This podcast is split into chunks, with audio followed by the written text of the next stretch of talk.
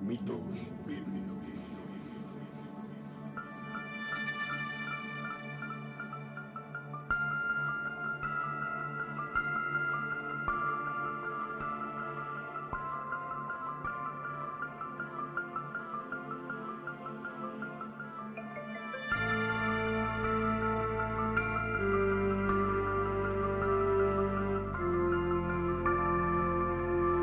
Podcast de análisis y crítica postmodernista de mitos difundidos por textos religiosos, presentado por Oscar Garrido.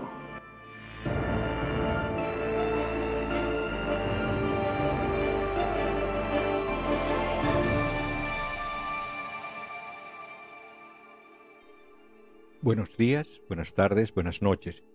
Bienvenidos al décimo tercer episodio del podcast Mitos Bíblicos. Yo soy Oscar Garrido, presentador del podcast y autor del libro La Biblia y otros mitos, un viaje al mundo del delirio.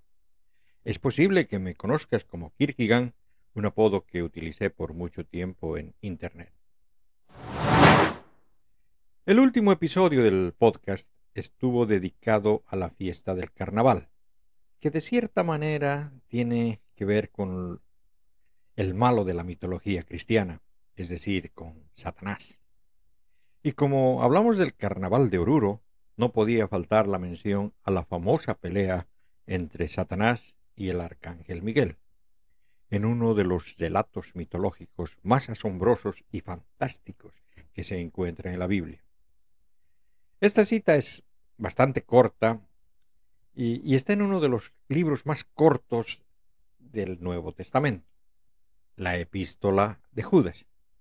En el segundo episodio del podcast hablé bastante de esta epístola, pues ésta toma gran parte de su contenido y refiere directamente al libro apócrifo de Enoch, lo que lo convierte prácticamente en uno de los libros bíblicos con una mitología más fantástica.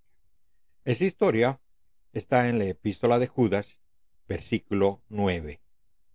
En cambio el arcángel Miguel, cuando altercaba con el diablo disputándose el cuerpo de Moisés, no se atrevió a pronunciar contra él juicio injurioso, sino que dijo, Que te castigue el Señor. ¿Cómo es posible eso? Que el arcángel Miguel se disputó con el diablo el cuerpo de Moisés. ¿De dónde sacan esto? Orígenes de Alejandría, mártir cristiano de fines del segundo siglo y considerado como uno de los padres de la Iglesia Ortodoxa de Oriente, nos dice que esto es una alusión a un libro que nosotros ya no tenemos, pero que él sí lo tenía, llamado La Ascensión de Moisés. En realidad, hoy en día, en los rollos del Mar Muerto, tenemos un libro llamado el Testamento de Moisés, pero no parece ser el mismo al que Orígenes se refería. Y bueno, tendremos que ver el contexto. Desde luego que tiene que ver con la muerte de Moisés y en Deuteronomio 34, versículo 5, leemos. Allí murió, Moisés, servidor de Yahweh, en el país de Moab, como había dispuesto Yahweh. Le enterró en el valle, en el país de Moab, frente a Bet Peor. Nadie hasta hoy ha conocido su tumba. Y eso sí es raro. Nadie sabe dónde Moisés está enterrado. Bueno, en realidad existía una creencia muy popular que mantenían muchos judíos en la época de Jesús, de que Moisés nunca había muerto. ¿Y qué es eso lo que el autor del Deuteronomio nos trata de decir con eso de que nadie ha conocido su tumba? ¿Por qué será? Pues porque no existe, porque Moisés nunca murió. Y tanto Filón de Alejandría, gran escritor judío del siglo I, como Flavio Josefo, el historiador, escribieron biografías de Moisés, y en ambas biografías Moisés no muere, sino que asciende al cielo, lo mismo que Enoch antes de él, o que Elías después de él, todos ellos dioses Obviamente, lo que decía la Biblia canónica no siempre estaba de acuerdo con la creencia popular, exactamente como hoy en día. Sin embargo, eso tratan de justificar diciendo que Moisés murió y que fue enterrado. No se sabe dónde. Y que fue su espíritu el que ascendió al cielo. Aunque al parecer la idea popular era que Moisés seguía vivo en el cielo y que nunca murió, que había ascendido a los cielos, del mismo modo que Elías y Enoc. Es por eso que en la historia de la transfiguración aparecen justamente Moisés y Elías. La idea básica es que ninguno de estos profetas falleció, sino que fueron ascendidos al cielo, donde tomaron una larga vacación, de la que tomaron algo de su tiempo para ir a darle un apoyo emocional a Jesús antes de la crucifixión, y luego desaparecieron de nuevo de retorno a su vacación. Es por eso también que claramente en el Apocalipsis los llamados dos testigos son claramente Elías y Moisés, los que nunca murieron y recién morirán para poder resucitar con el resto de los santos. Esa era una creencia bastante común. Moisés no había muerto. Sin embargo, en la intrincada mitología en la ascensión de Moisés, de la que habla Orígenes de Alejandría, se puede uno imaginar que la disputa de Satanás con el arcángel Miguel sobre el cuerpo de Moisés, y que es el espíritu de Moisés el que asciende al cielo. Pero queda la pregunta del millón. ¿Por qué tendría que Satanás querer llevarse ese cuerpo? Y claro, hay una historia en el Deuteronomio bastante peculiar, en la que Moisés se irrita con los judíos cuando iba a producir agua de una roca. Se supone que Moisés simplemente tendría que decirle a la roca empiece a dar agua, pero él, en lugar de eso, le pega con su vara, y claro, el agua empieza a brotar de la piedra. Sin embargo, más tarde, Yahweh se pone un poco pesado con Moisésito y le dice que, por renegón, él solo llegaría a ver la tierra prometida, pero no a entrar en ella. Claro, eso de verdad es tan, pero tan absurdo que uno tiene que preguntarse, ¿por qué esta historia tan boba está en la Biblia?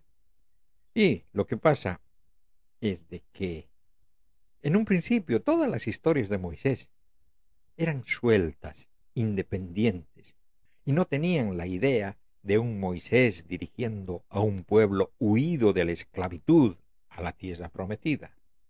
Incluso es por eso el raro final del Deuteronomio, que prepara para otra generación que entre a la tierra prometida. Las historias de Moisés no tratan de esa caminata absurdamente larga en el desierto, sino que trata de historias de pueblos nómadas y reflejan a Moisés dirigiendo un grupo de beduinos. Y es que cuando alguien decide entroncar esas historias con la huida de Egipto y la conquista de Canaán, entonces tienen que inventar por qué Moisés no entró a Canaán. Y esta fue la mejor explicación y ya que no querían hacer que Moisés cometa un pecado grave, hicieron su pecado casi absurdo y que toda la culpa se la lleve Yahweh, que desde luego lo castiga por una infracción ridícula. Bueno, ese fue el pecado de Moisés. ¿Y esto le da a don Satuco el derecho de propiedad del cuerpo? ¿Qué diablos va a hacer con el cuerpo? Bueno, no lo sé. Quizás eh, una pasillada para su amigo Aníbal o algo así. de todas formas, vemos una situación similar en Zacarías, capítulo 3. Lo que trata ahí es la ordenación de Josué como sumo sacerdote.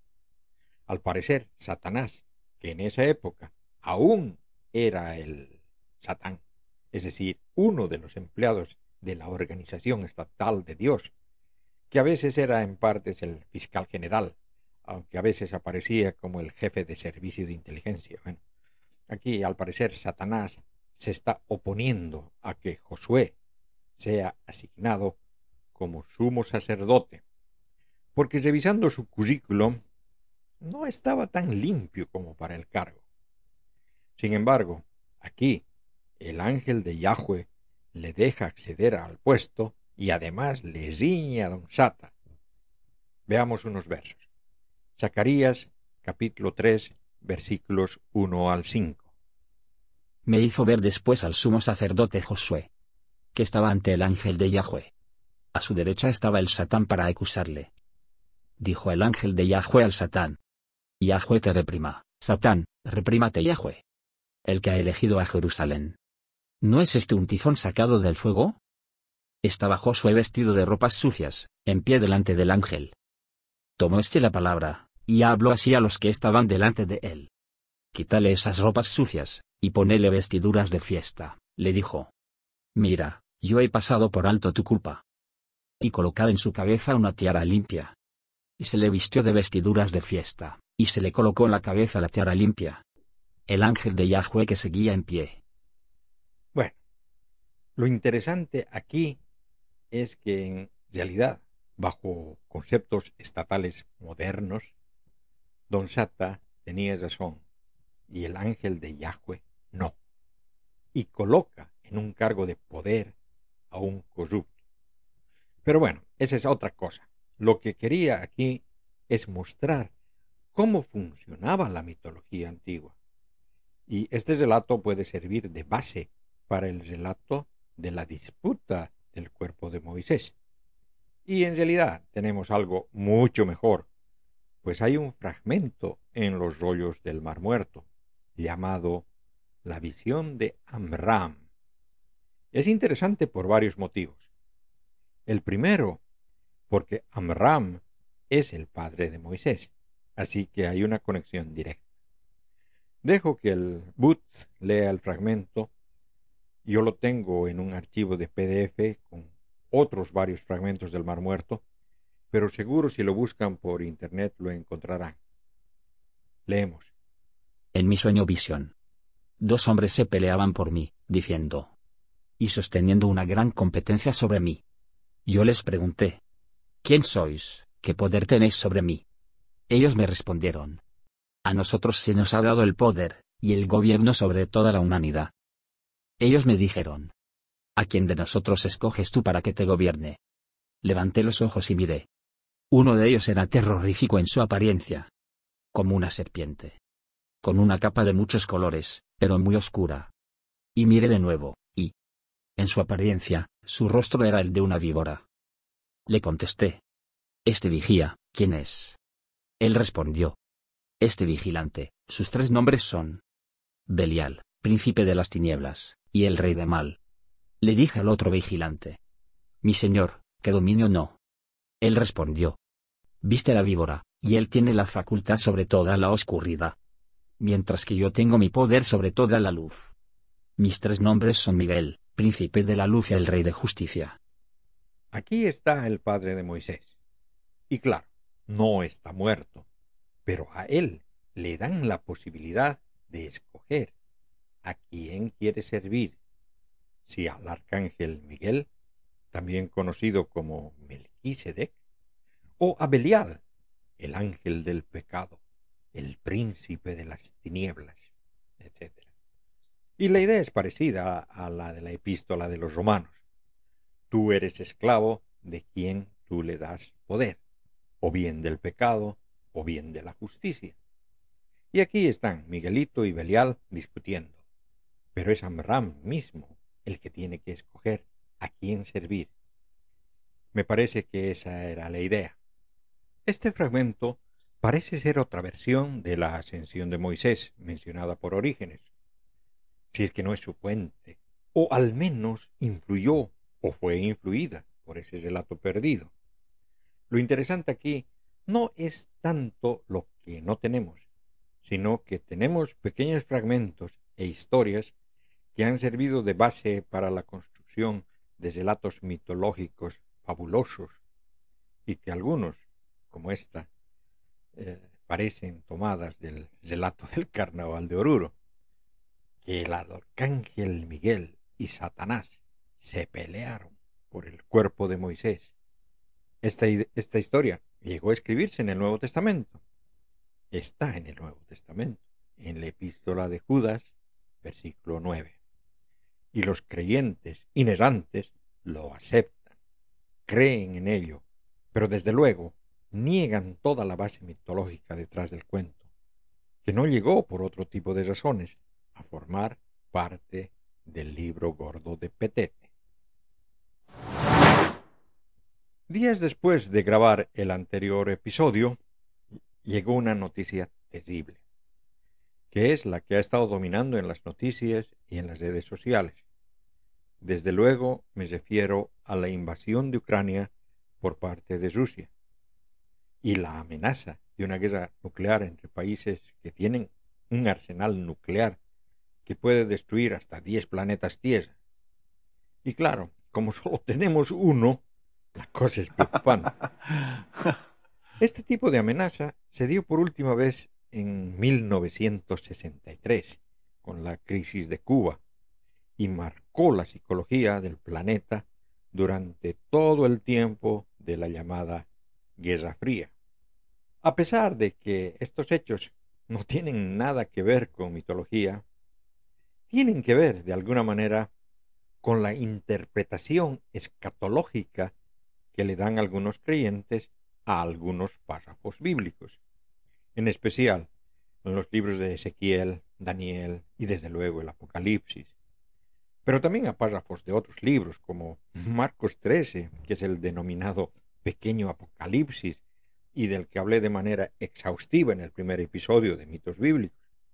Por cierto, la palabra escatología viene del griego escatos, que significa último, y logos, estudio. Y es en realidad el conjunto de creencias religiosas sobre las realidades últimas. La escatología es lo que creen los creyentes que existe después de la muerte. Pero también, y especialmente cuando se habla en profecías escatológicas, del destino final de la humanidad, el destino final del universo. Y yo puse un tuit, soy sobreviviente de varios fines del mundo, predichos por predicadores apocalípticos, y ante este hecho, que podría terminar en un fin de la humanidad, más que de un fin del mundo, ¿no? No podrían faltar los predicadores apocalípticos con interpretaciones recontra rebuscadas con el objeto de demostrar, entre comillas, que la Biblia predice el futuro y que dicha invasión está, de alguna manera, dentro de las predicciones bíblicas. Claro, estas interpretaciones varían de predicador a predicador, dependiendo de la familia de sectas a la que éste se presente. Hay que recordar que hay al menos 30.000 diferentes denominaciones cristianas, cada una de las cuales tiene características que las diferencia de las otras.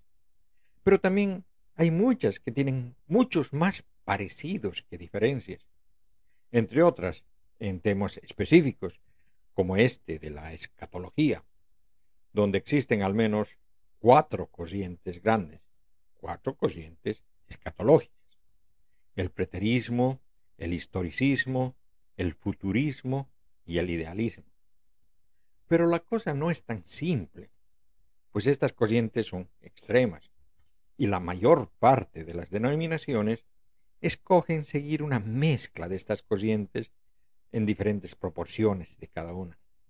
Por lo general, los que tienen mayor difusión son precisamente aquellos que presentan una escatología con altas proporciones futuristas, es decir, aquellos que creen que gran parte, si no todas las profecías bíblicas, están aún por cumplirse, y en muchos casos de manera literal, y en otros de una manera más bien figurada. Pero volviendo al tema en cuestión, es decir, a la invasión de Rusia a Ucrania. Muchos predicadores se lanzaron directamente hablar de esto como una señal del fin del mundo, descalificando una vez más a todos los fines del mundo pasados y fracasados que no pudieron ver que faltaba esa quesita. No, pero en serio, ninguno de los que oí, y créanme, vi y leí una montonera de predicadores hablando del tema, muchos incluso con una mentalidad más comercialista, que incluso están vendiendo cursos para enseñar escatología. Bueno, de todas maneras, vamos a los textos bíblicos, que son los más citados por esta gente, y, em, comenzaremos por el Apocalipsis, capítulo 20, versículos 7 al 10. Cuando se terminen los mil años, será Satanás soltado de su prisión.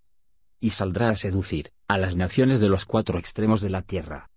A Gog y a Magog, y a reunirlos para la guerra, numerosos, como la arena del mar. Subieron por toda la anchura de la tierra, y cercaron el campamento de los santos, y de la ciudad amada. Pero bajó fuego del cielo, y los devoró. Y el diablo, su seductor, fue arrojado al lago de fuego, y azufre, donde están también la bestia, y el falso profeta, y serán atormentados día y noche por los siglos de los siglos. El Apocalipsis fue escrito de manera consciente en código, cosa de que los que no sean iniciados no lo entiendan, y suponen que sus lectores tendrían conocimiento sobre el código empleado. Eso abre en nuestra época mil interpretaciones. Primero, porque no tenemos el código de interpretación y no tenemos conocimiento previo a la doctrina que tenían los que escribieron este libro.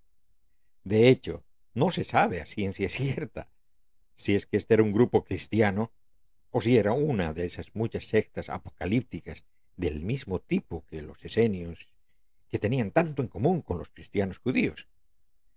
De hecho, aquí, por ejemplo, se separan los preteristas que piensan que todo lo predicho en el Apocalipsis ya pasó en el primer siglo, y los futuristas que piensan que estas cosas se cumplirán en el futuro, aunque muchas de estas ya empezaron a cumplirse, o los historicistas que piensan que las cosas se cumplirán o se cumplieron de manera natural, sin aparente intervención sobrenatural, o los idealistas que creen que se cumplieron o se cumplirán con fuertes intervenciones sobrenaturales, tanto de ángeles como demonios. Lo que es, es claro es que el Apocalipsis está escrito de manera figurativa. Nadie espera que un dragón de siete cabezas con diez cuernos salga del agua. Todos suponen que esa imagen representa algo. Los preteristas dirán el imperio romano. Los futuristas dirán la Unión Europea, por ejemplo. Pero volviendo al párrafo en cuestión, lo primero que dice es que cuando termine un periodo de mil años, Satanás será soltado de su prisión. Y ¡zas! Desde luego que eso desenchufa a personas que solo leyeron este párrafo, pues no se espera que Satanás esté en preso. Pero decir verdad, eso sucede a principios de este mismo capítulo. Apocalipsis capítulo 20 versículos 1 al 3. Luego vi un ángel que bajaba del cielo, y tenía en su mano la llave del abismo, y una gran cadena. Dominó al dragón, la serpiente antigua, que es el diablo, y Satanás. Y lo encadenó por mil años. Lo arrojó al abismo, lo encerró, y puso encima los sellos, para que no seduzca más a las naciones, hasta que se cumplan los mil años. Después tiene que ser soltado por poco tiempo. Y esa es una de las miles de cosas que separan a las sectas cristianas. Pues hay sectas que creen que antes del fin del mundo, es decir, antes de la segunda venida de Jesús, habrá un periodo de mil años llamado milenio. Veamos la escatología más loca que existe que creo que es la que quiero explicar. Esta indica de que habrá un periodo terrible en la tierra llamado la Gran Tribulación, a la que acoplaron el gobierno del Anticristo, y que supuestamente será un periodo de persecución a los creyentes verdaderos. Pero hay algunos que piensan de que antes de esa tribulación vendrá el rapto o arrebatamiento, en la que los cristianos creyentes serán llevados al cielo a encontrarse con Dios y cuando eso suceda vendrá el milenio, es decir, la paz en la tierra. Satanás estará preso y la gente podrá vivir en paz mil años. Hay diferencias aquí. Algunos creen que el rapto ocurrirá antes de la tribulación y otros después. Muchas sectas no creen en el rapto físico, sino en sentido figurado, y así sucesivamente. Tampoco todos creen en el milenio literal. En realidad, entre los protestantes es más aceptada la idea de que Satanás está preso desde la muerte de Jesús. Y eso es que ya van dos mil años, ¿no? No, no hace daño el término mil, mil años, solamente lo escribieron para señalar mucho tiempo. En sí, en esta posición se dice que antes de que Jesús venga, la mayoría de los pueblos eran paganos, politeístas, idólatras, y que gracias a que el diablo está preso, el cristianismo pudo crecer como para ser ahora la religión más grande del mundo. Pero después del milenio se dice que Satanás será liberado e irá directamente a seducir a las naciones de los cuatro extremos de la tierra, a Gog y a Magog, y reunirlos para la guerra. Y es aquí donde nombramos por primera vez los nombres bíblicos más populares en estos días, Gog y Magog. Pero leyendo lo que dice el Apocalipsis, se deduce directamente que Gog y Magog simbolizan a pueblos lejanos, que al fin del mundo, persuadidos por Satanás, se unirían para ir en guerra contra Jerusalén, y que serían destruidos por el fuego que vendría del cielo. Y es ahí donde los predicadores apocalípticos indican que Magog es Rusia y que Gog es Putin. Gog es el emperador de Magog. Eso lo sacan de otra cita que veremos luego. Y debo decirlo de una vez por todas. Claramente, en el Apocalipsis, Gog y Magog no representan a un pueblo en especial, sino simplemente esa idea antigua de que existe en la lejanía un pueblo malvado. En realidad, Gog y Magog son usados exactamente en este mismo sentido en el Corán. Y es gracioso que tenga que poner como ejemplo al Corán en contra de la Biblia. Pero lo podemos leer en el Sura 18, la cueva, versículos 92 al 94. Luego utilizó esos medios hasta que se encontró entre dos montañas, y halló cerca de ellas a un pueblo distinto de los otros dos, y que no entendían ninguna habla. Dijeron. Oh, bicorne. Ciertamente, Gog y Magog. Corrompen la tierra. Podemos entregarte un tributo, para que pongas entre nosotros y ellos, una barrera. Y como para confirmar la influencia cristiana en el Corán, tenemos también a Gog y Magog en el fin del mundo. Eso es en la Sura 21, los profetas, versículos 95 al 98. Queda prohibido, para una ciudad que nosotros hayamos destruido por sus pecados. El que vuelvan a ella. Ellos jamás volverán. Hasta que sean liberados Gog y Magog, y se precipiten desde todas las alturas. Se aproxima la promesa verdadera, y cuando llegue, las miradas de los que no creyeron, se quedarán inmovilizadas. Ay de nosotros. Nos desentendimos de esto, y fuimos opresores. En verdad, vosotros y lo que vosotros adorabais en lugar de Alá, seréis combustible para el infierno. Entraréis en él. En el Islam hay más referencias a Gog y Magog. En los hadices, por ejemplo, hay uno en el que Isa, el hijo de María, como se llama a Jesús en el Islam, junto con los justos, serán sitiados en el monte Tur. Abrumados por el hambre, invocarán la ayuda divina. En respuesta, Alá enviará un insecto que picará en el cuello a las huestes de Gog y Magog, provocándoles la muerte. Y luego vendrán unos pájaros prodigiosos que levantarán sus cadáveres para que no se produzca fetidez, y una lluvia milagrosa lavará la tierra. Y claro, como casi todo en el Corán, hay también una interpretación figurada de lo que es Gog y Magog, que son interpretados de manera figurada como el ego y los pensamientos corruptos. Pero volviendo a las interpretaciones cristianas, que son menos figurativas. En la antigüedad y en la Edad Media se ha tratado de identificar al pueblo de Gog y Magog como algún enemigo de la cristianidad o como alguna raza descendientes de Magog. Y ahí viene el detalle. Pues es esto mismo lo que están haciendo los predicadores modernos. Y es que al parecer la mención de Gog y Magog en el Apocalipsis está basado en Ezequiel capítulo 38 versículos del 1 al 3. La palabra de Yahweh me fue dirigida en estos términos. Hijo de hombre, vuelve tu rostro hacia Gog, en el país de Magog, príncipe supremo de Mesec y Tubal, y profetiza contra él. Dirás. Así dice el Señor Yahweh. Aquí estoy contra ti, Gog, príncipe supremo de Mesec y Tubal. Viene la primera parte que dice que Gog es un príncipe de Magog. Es decir, Gog es una persona y Magog es un lugar. Y además es príncipe supremo de Mesec y Turbal. Y es de ahí donde se empiezan a inventar cosas. Pues dicen que Mesec es el nombre del actual Moscú.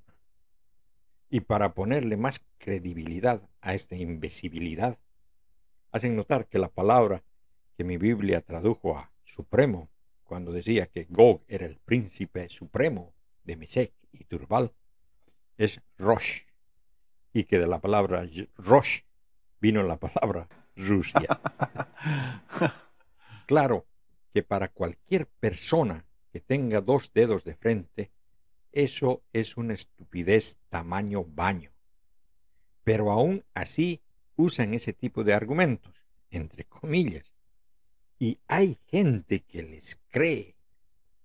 Lo cierto es que los judíos eran una tribu entre muchas otras en la tierra de Canaán, hoy llamada Palestina. Y su mundo se limitaba a esa región. Se puede leer en la Biblia muchas de sus creencias primitivas, incluso politeístas, que trataron de ocultar.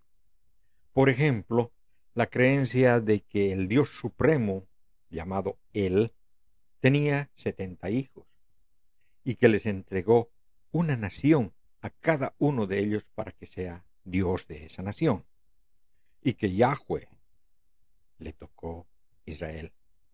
Deuteronomio capítulo 32 versículos 8 y 9.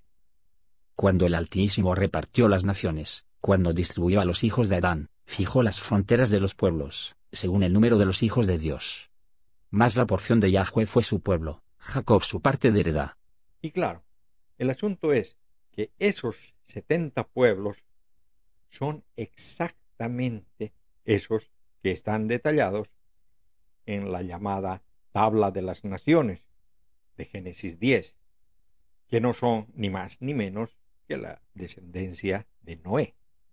Bueno, claro, se supone que Noé es el único sobreviviente del diluvio, o sea que en la práctica él es padre de toda la humanidad, y sus descendientes resultaron ser padres de todas las naciones, que repito, los primitivos judíos creían que eran los pueblos de su alrededor. En Génesis 10 vemos que Magog es uno de los hijos de Yafet. En sí, Noé tiene tres hijos, Sem, Cam y Yafet. En la Edad Media, los cristianos decían que Sem era el padre de los semitas, Cam de los africanos y Yafet de los europeos. Y ahí se terminaba su mundo. Sin embargo, para los autores de este mito, su mundo era más pequeño. Yafet fue padre de Gomer, Magog Madai, Javan, Tubal y Mesec. Esta tabla de naciones son sin duda alguna los pueblos que los primitivos judíos conocían. El tratar de decir que se presentan países modernos es simplemente ridículo. Lamentablemente, eso es lo que están haciendo ahora mismo los comerciantes de las religiones. En este caso, se puede ver a la legua su engaño. Dicen, por ejemplo, que Gomer es Alemania, Magog, Rusia, Mesec, Moscú. O sea, en la Biblia tenemos la identificación de las naciones conocidas por el pueblo judío y que son identificadas como la descendencia de Noé. Entre estas está Magog. Esa tabla no está solamente en el Génesis 10, sino también se encuentra repetida y algo aumentada en los primeros ocho capítulos del primer libro de Crónicas. Ocho capítulos con solamente genealogías. En el libro apócrifo intertestamentario de los jubileos, se menciona Gog y Magog tres veces. La primera es una copia del Génesis 10. En otra, Gog es el nombre de una región. Y en la última, se le asigna a Magog un territorio cercano al mar de Azov, que curiosamente queda actualmente en el noreste de la península de Crimea, entre Rusia y Ucrania. Comunica con el Mar Negro a través del estrecho de Kerch. Jubileos capítulo 9 versos 7 y 8. Y también Jafet dividió la tierra de su heredad entre sus hijos. Saliendo el primer lote a Gomer, hacia el noreste hasta el río Tanais. En el norte correspondió a Magog, toda la tierra interior septentrional, hasta acercarse a la laguna meótica. El río Tanais de los autores griegos antiguos es el Don. Y la laguna meótica, a veces llamada lago Meótide, actualmente es llamado Mar de Azov. Ya en el siglo I de la era común, en el Pseudo-Filón, también conocido como el libro de las antigüedades bíblicas, se elabora los relatos de la escritura y nombra a los siete hijos de Magog, a saber, Sese, Tifa, Paruta, Amiel, Fimei, Goloza, Samanaj, agregando que ocuparon la región de Degal, tomando esposas de los hijos de Joctán y dominando la región. En los rollos del Mar Muerto hay un rollo llamado el rollo de la guerra, en la que se menciona a Gog como parte de los enemigos de los hijos de la luz. Estos enemigos son nombrados en otras partes como los Y se los identifica tanto con los seleucidas como con los romanos. Y el término Gog no vuelve a aparecer más en ese texto. Y desde luego, Gog y Magog es también mencionado en muchos de los midrash judíos. Los midrash son compilaciones de enseñanzas e interpretaciones y comentarios del Tanaj, es decir, lo que conocemos como el Antiguo Testamento y también del Talmud.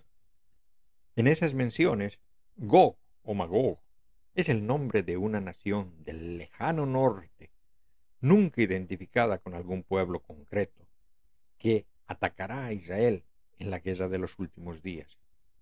Algunos textos dicen que el Mesías, hijo de José, derrotará a Gog y Magog, pereciendo en la guerra. Tras ese acontecimiento, llegará el Mesías, hijo de David.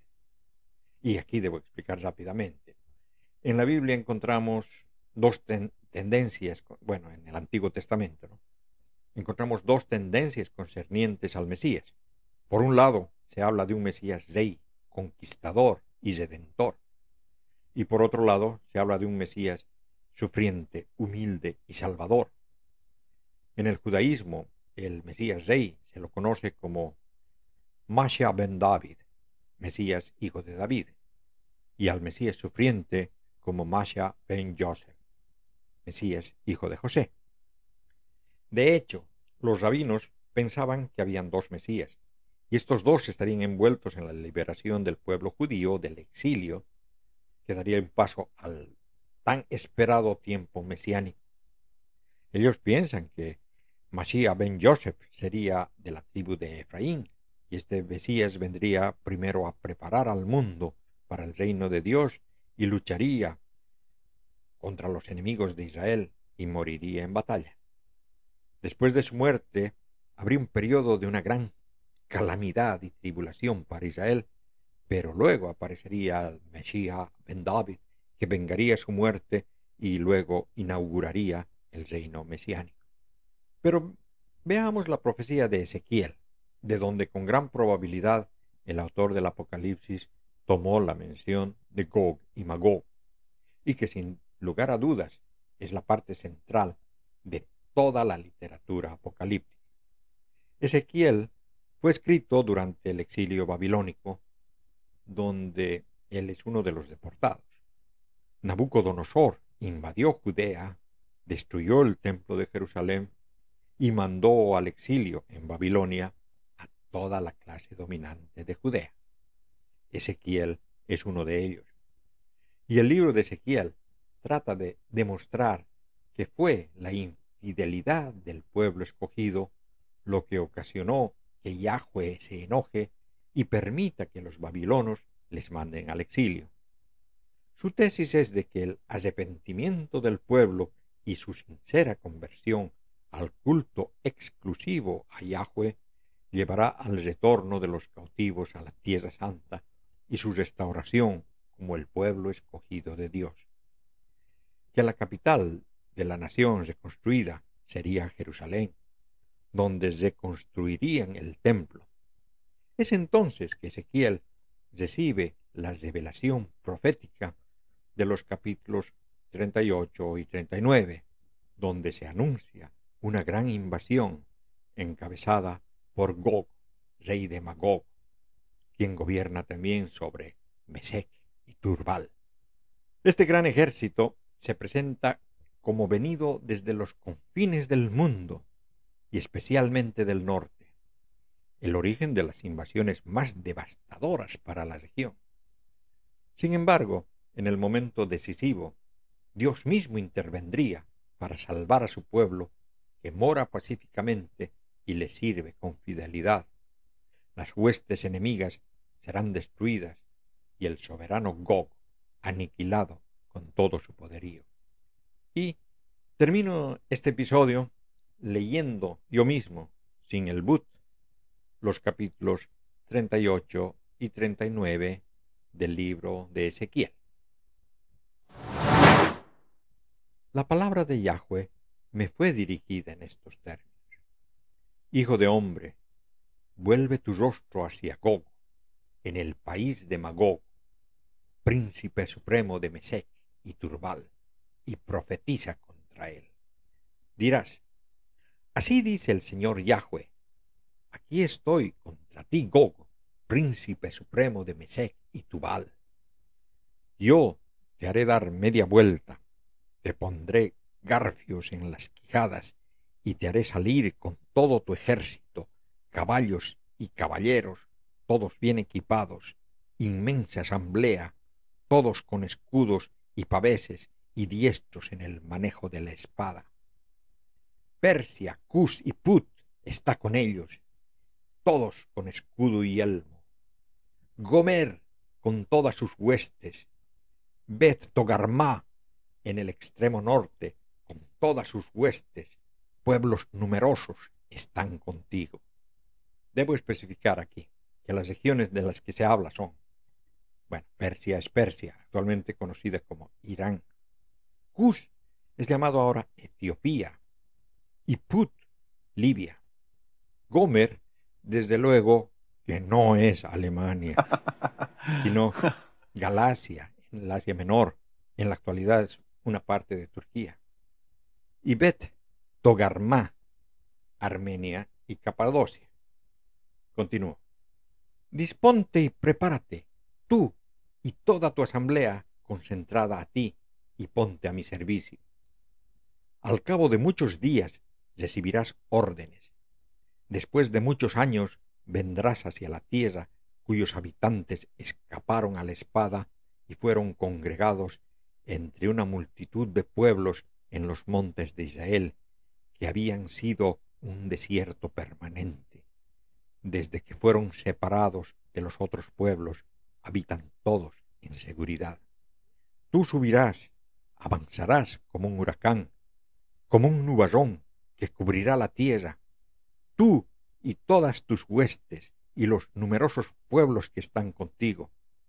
Así dice el Señor Yahweh. Aquel día te vendrán al corazón proyectos y concebirás perversos planes. Dirás, voy a subir contra una tierra abierta, marcharé contra gente tranquila que habita en seguridad, habitan todas en ciudades sin murallas, sin cerrojos, sin puertas. Irás a saquear, a hacer botín, a poner tu mano sobre ruinas repobladas en un pueblo congregado de entre las naciones, entregado a reponer el ganado y la hacienda que habita en el centro de la tierra. Sabá, Dedán, los mercaderes de Tarsis y todos sus leoncilios te dirán, a saquear has venido, a hacer botín has concentrado tu asamblea, para llevarte el oro y la plata, para apoderarte de ganados y haciendas, para hacer un gran botín. Por eso profetiza, hijo de hombre. Dirás a Gog, así dice el Señor Yahweh, no es verdad que aquel día, cuando mi pueblo Israel vive en seguridad, te pondrás en movimiento. Vendrás de tu lugar, del extremo norte, tú y pueblos numerosos contigo, todos montados a caballo, enorme asamblea, ejército innumerable. Subirás contra mi pueblo Israel como un nublado que recubre la tierra. Será el fin de los días. Yo te haré venir entonces contra mi tierra, para que las naciones me conozcan cuando yo manifieste mi santidad a sus ojos, a costa tuya, Gog. Así dice el Señor Yahweh. Tú eres aquel de quien yo hablé en antaño por medio de mis siervos los profetas de Israel, que profetizaron en aquel tiempo durante años que yo te haría venir contra ellos. Aquel día, cuando Gog avance contra el suelo de Israel, oráculo del Señor Yahweh, estallará mi furor en mi cólera, en mis celos, en el ardor de mi furia. Lo digo, si aquel día habrá un gran terremoto en el suelo de Israel. Temblarán entonces ante mí los peces del mar, los pájaros del cielo, las bestias del campo y todos los reptiles que serpentean por el suelo y todos los hombres de sobre el haz de la tierra.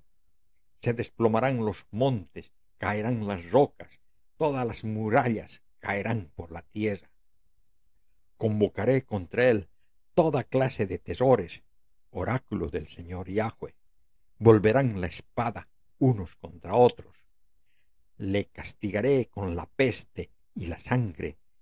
Haré caer una lluvia torrencial, granizo, fuego y azufre sobre él, sobre sus huestes y sobre los numerosos pueblos que van con él. Manifestaré mi grandeza y mi santidad y me daré a conocer a los ojos de las numerosas naciones, y sabrán que yo soy Yahweh. Y tú, hijo de hombre, profetiza contra Gog, y dirás, Así dice el Señor Yahweh, aquí estoy contra ti, Gog, príncipe supremo de Mesec y Tubal. Yo te haré dar media vuelta, te conduciré, te haré subir desde el extremo norte y te guiaré a los montes de Israel. Romperé tu arco en tu mano izquierda y haré caer tus flechas de tu mano derecha. Y en los montes de Israel caerás tú, tus huestes y los pueblos que van contigo. Te he entregado como pasto a toda clase de aves de rapiña y a las fieras del campo. En la haz del campo caerás, porque he hablado yo, oráculo del Señor Yahweh. Mandaré fuego sobre Magog y sobre los que viven seguros en las islas, y sabrán que yo soy Yahweh. Manifestaré mi santo nombre en medio de mi pueblo Israel. No dejaré que vuelva a ser profanado mi santo nombre, y las naciones sabrán que yo soy Yahweh, santo de Israel. He aquí, todo esto llega y se va a realizar. Oráculo del Señor Yahweh. Este es el día que yo he anunciado. Entonces los habitantes de las ciudades de Israel saldrán a quemar y a entregar a las llamas las armas, paveses y escudos, arcos, flechas, masas y lanzas. Harán fuego con ello durante siete años. No irán ya a buscar leña en el campo, ni la recogerán en el bosque, porque harán el fuego con las armas. Saquearán a sus saqueadores y harán botín de sus depredadores. Oráculo del Señor Yahweh. Aquel día yo daré a Gog como sepulcro en Israel un lugar famoso, el valle de Oberín, al este del mar, el que corta el paso a los viajeros. Allí será enterrado Gog con toda su multitud, y se llamará Valle de Amón. La casa de Israel los enterrará para purificar la tierra durante siete meses. Todo el pueblo de la tierra será movilizado para enterrarlos, y ello les dará de nombre el día que yo manifieste mi gloria, oráculo del Señor Yahweh. Luego se escogerán hombres que recorran constantemente el país y entierren a los que hayan quedado por el suelo para purificarlo. Al cabo de siete meses empezarán su búsqueda. Cuando al recorrer el país alguno de ellos vea huesos humanos, pondrá al lado una señal hasta que los sepultureros los entierren en el valle de Amongo y purifiquen así la tierra.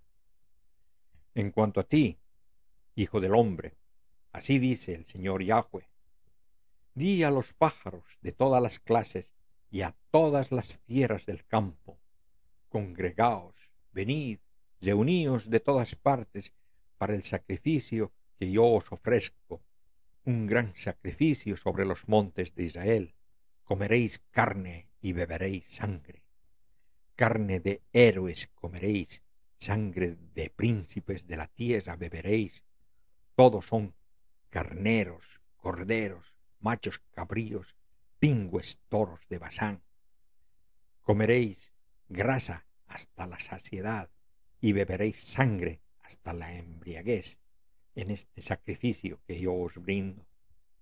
Os hartaréis a mi mesa de caballos y caballeros, de héroes y de toda clase de guerreros, oráculo del Señor Yahweh. Así manifestaré yo mi gloria entre las naciones, y todas las naciones verán el juicio que voy a ejecutar y la mano que pondré sobre ellos. Y la casa de Israel sabrá desde ese día en adelante que yo soy Yahweh, su Dios. Y sabrán las naciones que la casa de Israel fue deportada por sus culpas, que por haberme sido infieles, yo les ocultaré mi rostro y los entregaré en sus manos a sus enemigos y cayeron todos a espada. Los traté como merecían sus impurezas y sus crímenes y les oculté mi rostro. Por eso, así dice el Señor Yahweh, ahora voy a hacer volver a los cautivos de Jacob, me compadeceré de toda la casa de Israel y me mostraré celoso de mi santo nombre. Ellos olvidarán su ignominia y todas las infidelidades que cometieron contra mí, cuando vivan seguros en su país sin que nadie los inquiete, cuando yo los haga volver de entre los pueblos y los recoja de los países de sus enemigos, manifestaré en ellos mi santidad a los ojos de numerosas naciones, y sabrán que yo soy Yahweh, su Dios, cuando después de haberlos llevado al cautiverio entre las naciones, los reúna en su suelo sin dejar allí a ninguno de ellos. No les ocultaré más mi rostro, porque desamará mi espíritu sobre la casa de Israel. Oráculo del Señor Yahweh. He querido leer este texto que ha sido considerado como fundamento de toda literatura apocalíptica posterior. En efecto, en él aparece la idea de esa batalla decisiva liberada por Dios mismo en favor de sus elegidos. Y, y, en un futuro episodio de mitos bíblicos veremos más profundamente el tema de la literatura apocalíptica. Y bueno, muchas gracias por acompañarme en este episodio de mitos bíblicos. Envíen preguntas, comentarios o cualquier otra retroalimentación sobre el programa mediante la app de Anchor, mediante comentarios en iBox o mediante la sección de contactos del blog del podcast que está en mitos bíblicos sin espacios ni acentos webnode.com. También me pueden encontrar en mi página de Facebook, facebook.com barra diagonal dr.oscar.garrido, en Telegram, arroba Oscar sin espacios, o en la cuenta de Twitter de Mitos Bíblicos, sin acentos ni espacios. Mitos Bíblicos se distribuye a las más importantes plataformas digitales. Si tu app favorita te permite realizar comentarios, te agradeceré mucho que lo hagas. Y si te gustó el episodio, suscríbete, compártelo con tus amigos. Regresaré con otro fascinante e informativo episodio dentro de dos semanas. Chao, chao.